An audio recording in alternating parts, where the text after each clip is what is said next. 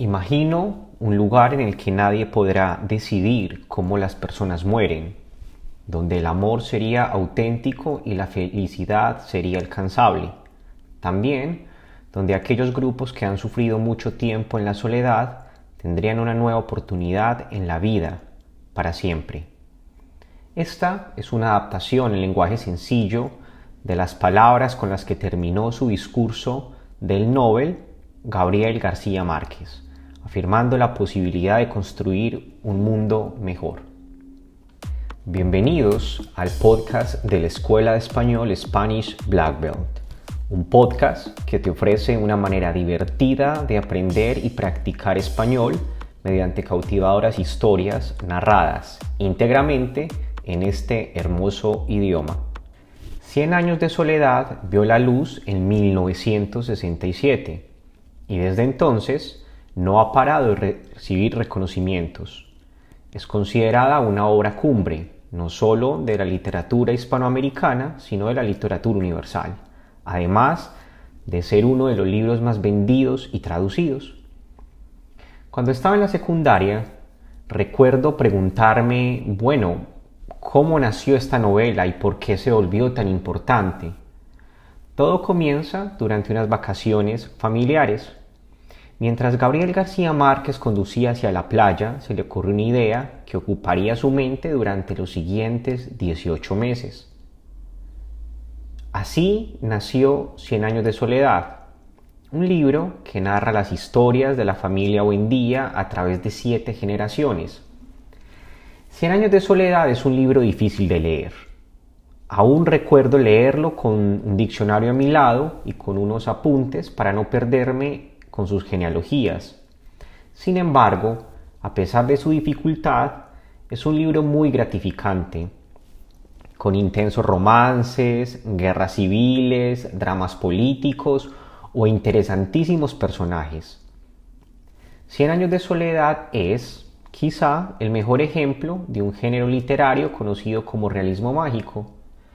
¿Y qué es el realismo mágico? Bueno, es un movimiento en el que los sucesos o habilidades sobrenaturales se describen de manera realista. Por ejemplo, las historias surrealistas de Macondo, el pueblo ficticio donde se desarrolla Cien años de soledad, se relacionan con los acontecimientos que tuvieron lugar en el país real de Colombia. Macondo es un pequeño pueblo en estado de aislamiento, que poco a poco se abre al mundo exterior, enfrentándose a muchos cambios. Entonces, con el paso de los años, los personajes envejecen y mueren, regresando como fantasmas o reencarnando en la siguiente generación. Aunque la novela avanza a través de las siguientes generaciones, el tiempo parece moverse de forma circular, Muchos personajes tienen nombres y rasgos similares a los de sus antepasados, incluso repiten los mismos errores. Uno de los capítulos más estremecedores de la novela narra cómo una empresa americana abre una plantación cerca del pueblo y acaba masacrando a miles de trabajadores, reflejando la huelga real conocida como la masacre de las bananeras. Al igual que este suceso, en la novela encontramos otros patrones de la historia colombiana y latinoamericana desde la época colonial.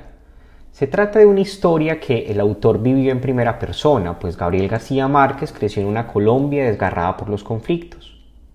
Pero esta novela no se trata solo de Colombia, sino que Gabriel García Márquez, con 100 años de soledad, logró contar de una manera especial la historia única de América Latina, por eso, si quieres conocer la extraordinaria historia de América Latina, no dudes en acercarte a Cien años de soledad, una novela que es sobre todo un canto de esperanza.